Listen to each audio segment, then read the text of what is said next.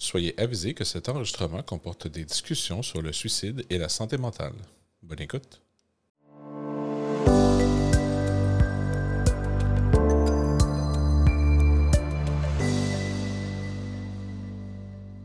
What's good tout le monde? Bienvenue au Feel Good Podcast. Cette semaine, je vous présente un épisode spécial. J'ai eu la chance de recevoir Eliane Boudreau, qui est une étudiante de secondaire 5 en PEI, qui est un programme d'études internationales, qui vient nous présenter un projet sur lequel elle travaille depuis l'année dernière. C'est un projet sur la santé mentale chez les hommes. Donc, euh, sans plus attendre, je vous présente Eliane. Bonjour tout le monde. On est ici avec Eliane Boudreau qui vient nous présenter son projet personnel de son programme de PEI. Bonjour Eliane. Allô? Comment ça va? Ça va bien, toi? Je vais très bien, merci. Eliane, j'aimerais que tu nous parles un peu du, de la raison de ton projet. Euh, dans le fond, moi, je suis dans le programme PAI, comme tu as dit. Euh, et ça, euh, quand on est en ce programme-là, quand on est en secondaire 4 et 5, on doit faire un gros projet personnel. Puis toutes les années avant, on devait y penser, puis faire des plus petits projets qui nous amènent à ce gros projet-là, qui, qui conclut notre secondaire. Mhm. Et pendant les premiers mois, de septembre à novembre, je savais vraiment pas qu'est-ce que je voulais faire en secondaire 4 par rapport à ce projet-là. Et là, mon père est décédé. Et euh, mais il est décédé euh, par suicide. Et c'est vraiment venu me chercher. Puis là, je me suis dit, moi, je veux que cette, ce décès-là soit pas pour rien. Je veux qu'il y ait des changements. Et donc, euh, je me suis dit que j'allais le faire sur la santé mentale des hommes. donc, c'est ça. Donc, on va parler de la santé mentale des hommes. Euh, évidemment, c'est un sujet qui touche énormément. Donc, euh, dans le cours de ton projet, tu as rencontré des, personnes qui sont des premiers répondants. Tu as fait des recherches sur la santé mentale chez les hommes. Tu as, consulté des, spécialistes. Donc, euh, parle-moi un peu là, de, de l'histoire avec ton père, dans le fond. dans le fond, comme je l'ai dit, mon, ben, mon père s'est ôté la vie. il il était pompier depuis euh, des années déjà. Euh, mais mon père, euh, il n'était pas quelqu'un qui était très ouvert sur ses émotions. Mhm. Donc, je ne le voyais jamais pleurer. Puis pour moi, c'était considéré normal. Ça y arrivait d'être fâché, mais pleurer, pas vraiment. et une fois où il était premier répondant, il est allé sur, un, sur un appel où c'était une jeune fille de mon âge qui s'est ôté la vie. Et je pense que ça l'a bouleversé. Et euh, une semaine plus tard, euh, la même chose s'est produite. Mais euh, il y avait des ressources de disponibles, mais il a décidé de ne pas, les, pas les prendre. c'est ça. Ça, ça t'a, dans le fond, motivé à choisir ce sujet-là, comme tu as, raconté un peu plus tôt. Donc, parle-nous un peu d'un un résumé de tes recherches sur la santé mentale chez les hommes. Donc, ce que j'ai trouvé, c'est que les hommes sont vraiment plus enclins à passer à l'acte que les femmes et ils consultent vraiment moins. C'est premièrement causé à cause des, tabous. Mhm. Et euh, c'est fou parce qu'on en entend vraiment moins parler que la santé mentale en général ou la santé mentale des femmes. Les femmes sont plus ouvertes à en parler, à être à l'aise de dire qu'ils consultent, mais les hommes, on n'en entend pas beaucoup parler. Puis il y a encore vraiment de tabous. Effectivement, c'est quelque chose que dès la jeune enfance, je pense que les hommes sont plus euh, ils sont plus réprimandés d'avoir des émotions, puis il faut pas montrer qu'on est sensible. Bien, c'est vrai. J'ai lu une recherche qui parlait justement de ça, de Marie-Claire euh, qui, qui, a un doctorat euh, en psychopédagogie. Ça, c'est l'étude de l'éducation. Elle disait qu'à partir de 4 ans, les jeunes filles ont déjà euh, une meilleure capacité à gérer leurs émotions par rapport à eux et aux autres ils ont une meilleure euh, capacité comparé aux garçons. C'est fou de penser qu'à un si jeune âge, les filles les Il y a déjà une différence entre les deux. Là, Ça se partage déjà. comme moi, je vois des, je le vois dans mon expérience quand j'étais plus jeune. Moi, j'ai toujours été quelqu'un de plus... Ben, maintenant, je suis beaucoup plus sensible à mon âge, mais quand j'étais jusqu'à l'adolescence, je dirais jusqu'à 15-16 ans, je mangeais beaucoup mes émotions, puis c'était pas très extériorisé. Puis il y a eu un élément déclencheur quand j'avais 16 ans qui était la mort de mon arrière-grand-père. Euh, avec lesquels j'étais très très proche. Puis à ses funérailles, j'ai explosé en sanglots. Puis depuis ce temps-là, je gère beaucoup plus mes émotions. Puis je suis plus gêné, puis je garde plus ça en de moi. C'est tellement libérateur en même temps. Oui, c'est vraiment. J'ai même fait une entrevue avec un homme dans la cinquantaine à peu près. Puis il me disait la même chose que lui quand il était jeune. Euh, vraiment, il, était, il était policier. Mhm. Lors- pendant une de ses formations, il a juste explosé parce qu'il avait tellement accumulé pendant les années. Toutes les années sur- Puis dans la police. ouais. C'est ça. Puis il a vécu un choc post-traumatique où il a, été, il a, il a eu peur pour sa vie. Puis en pleine formation, là, il n'y avait aucun danger réel, mais il a juste explosé. Puis il dit que s'il avait parlé avant, il avait pris le temps, Mhm. ça aurait été vraiment mieux géré, puis ça aurait pris moins de temps à s'en remettre. Donc là, Il y euh, a comme un élément déclencheur qui fait que ça, ça. ça, ça comme. c'est ça. Puis sorti, pas au bon moment parce qu'il Mhm. l'avait tellement refoulé que ça a juste sorti. Puis là, il dit que maintenant, lui, il recommande vraiment aux autres de consulter. Puis il est vraiment plus ouvert à ce sujet-là parce qu'il était fermé auparavant. Puis là, ça y est arrivé par la suite de reconsulter. Puis je trouve ça beau que quelqu'un dans la cinquantaine Oui. peut changer de mentalité puis peut être plus ouvert sur ce sujet-là qui est tabou encore aujourd'hui. C'est vrai que moi, je- moi, dans ma vie, j'ai beaucoup plus d'amis de filles que de garçons, mais toutes mes amies de filles consultent, pratiquement. Il me semble que j'entends toujours parler de leur Mhm. psy ou de, de, de- les personnes qui les aident avec leur santé mentale. Et puis, j'ai jamais entendu ça d'un d'un de mes amis gars. Non, c'est ça.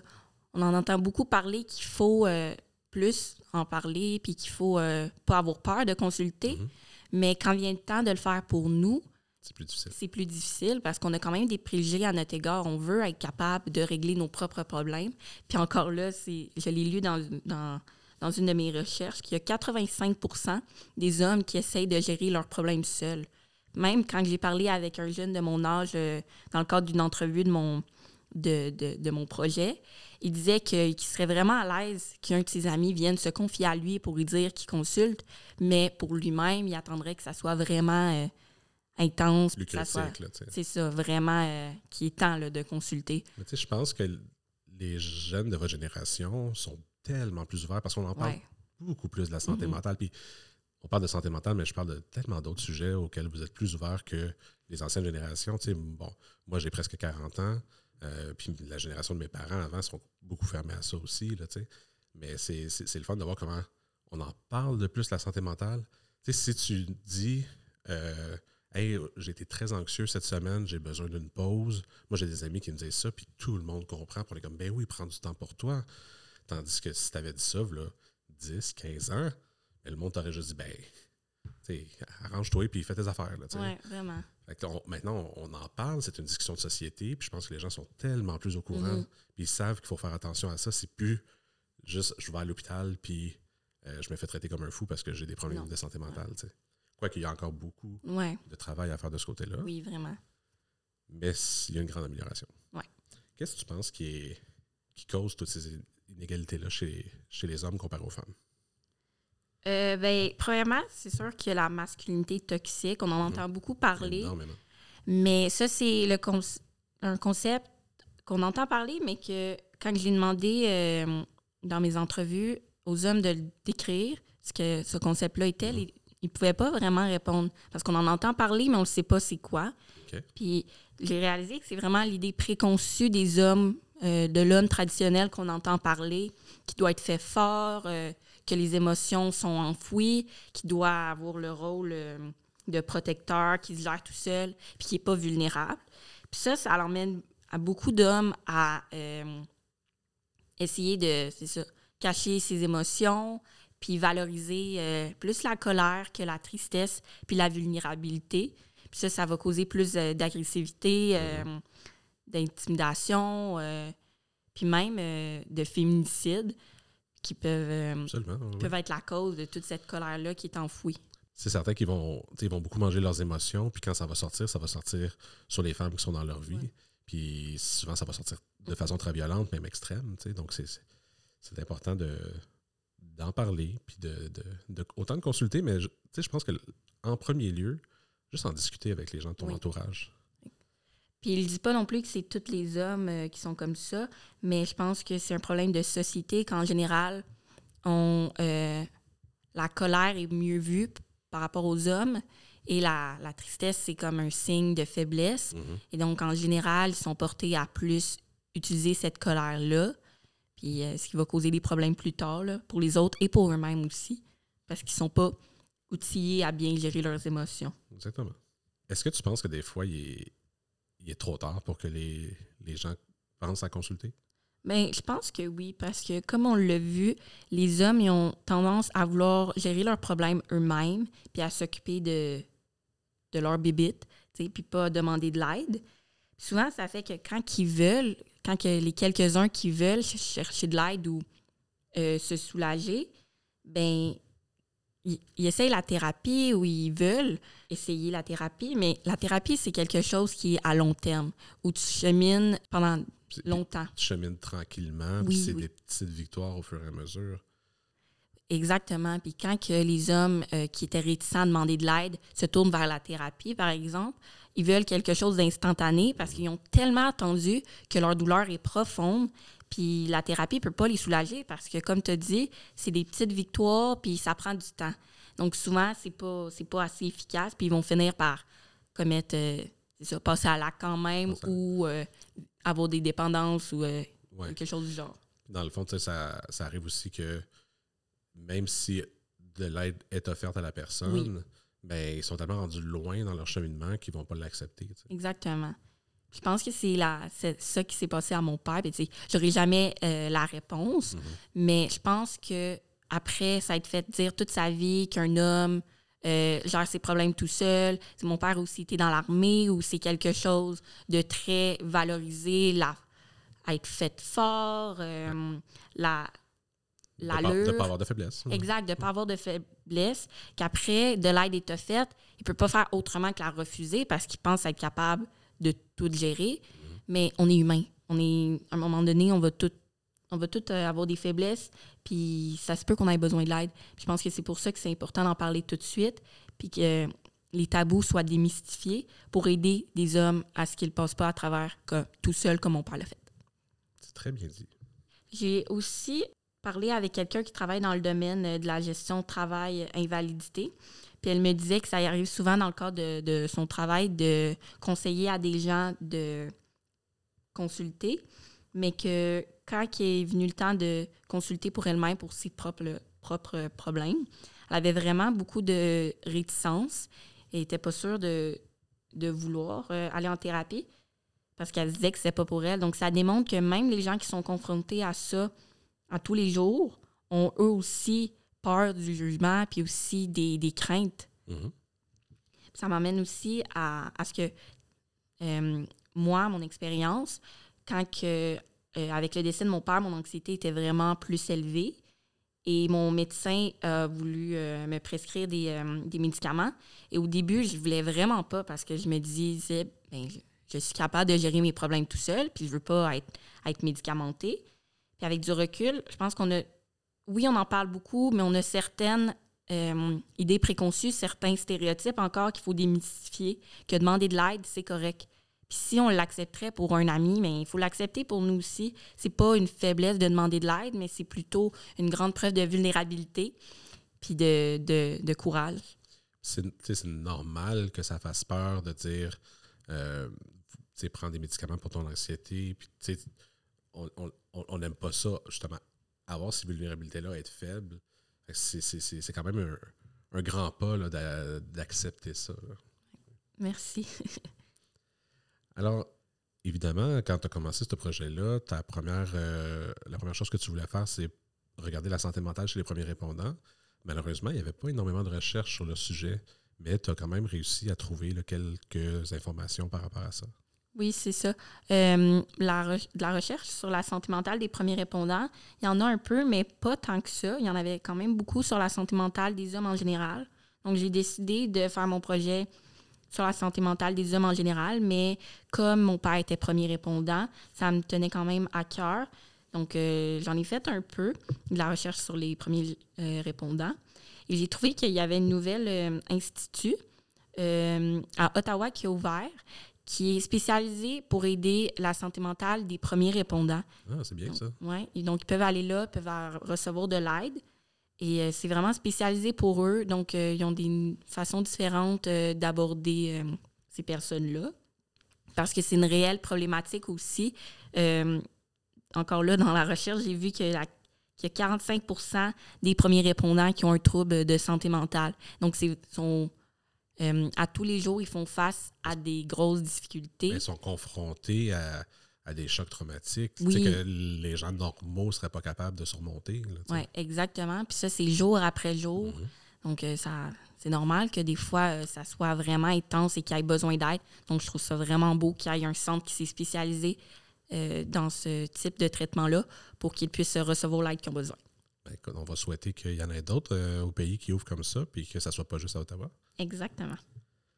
Alors, après toutes ces recherches-là, qu'est-ce, d'après toi, qu'on pourrait faire en tant que société pour essayer d'enrayer ou de diminuer un peu plus là, la- les problèmes de santé mentale chez les hommes? Bien, premièrement, c'est vraiment important d'éduquer les enfants en bas âge. Euh, J'ai parlé aussi avec euh, quelqu'un que je connaissais qui a fait un bac en psychologie. Puis, euh, selon elle, c'est vraiment, ça serait important de rajouter un cours euh, sur la santé mentale. Puis, je pense aussi, on a un cours euh, d'éducation physique pour apprendre à euh, bouger, à être sain, puis aussi des, sur des cours de sexualité. Je pense qu'il faudrait ajouter un cours sur comment gérer ses émotions, les accueillir, Mhm. puis comment réagir à certaines situations. Puis ça, ça pourrait diminuer les stéréotypes et aussi démystifier les préjugés. Donc, je pense que si on traite euh, ces préjugés-là des enfants en bas âge, ben, ça peut tout changer. Ben, c'est par l'éducation que tout- va changer. Donc, en commençant jeune, c'est la meilleure façon d'être plus ouvert au sujet, dans le fond. Même que euh, Marie-Claire, euh, elle disait que lorsqu'elle était allée dans une classe pour voir comment que les jeunes interagissaient entre eux, la professeure, elle a réagi différemment à une jeune fille qui disait avoir mal au ventre. Et là, cinq minutes après, il y a un autre... euh, un garçon qui est venu vo- la, la voir pour dire qu'il avait mal au ventre. Puis elle était vraiment plus distante et froide avec le garçon. Ce qui prouve que, qu'on le veuille ou non, on a certains stéréotypes de génération en génération Oui. qui n'ont pas le choix d'influencer comment les garçons agissent. Parce qu'on a toujours tendance à penser que les garçons sont faits plus durs. Mm, exact. C'est ça.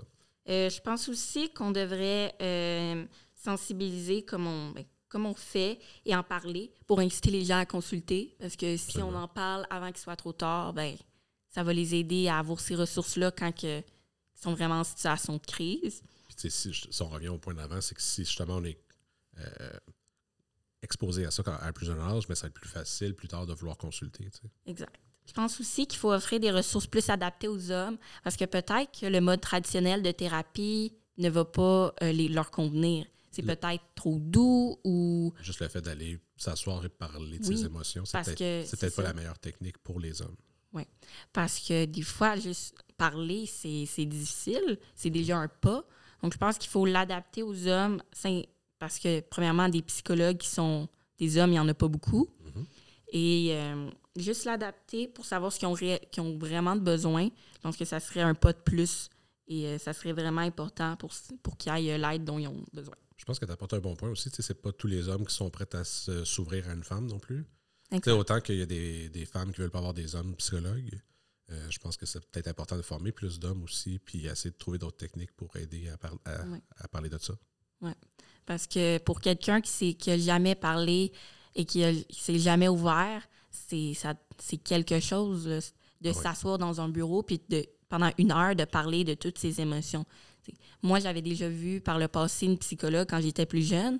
Puis avec le deuil, ben encore aujourd'hui, des fois, j'évite le sujet. Puis Mhm. c'est dur pour moi de, de creuser dans ce sujet-là parce que ça, parce que ça me fait de la peine. Puis c'est des, grosses émotions. Donc pour quelqu'un qui a jamais qui a, qui a jamais parlé toute sa vie, ça doit.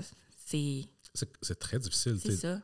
Moi, je te dis que je suis quelqu'un qui est, qui est ouvert, puis quand même à mes émotions, puis tout ça, mais de m'asseoir, puis de discuter du pourquoi que telle chose est arrivée, puis d'essayer d'aller creuser, euh, c'est quelque chose que je trouverais difficile à faire quand même.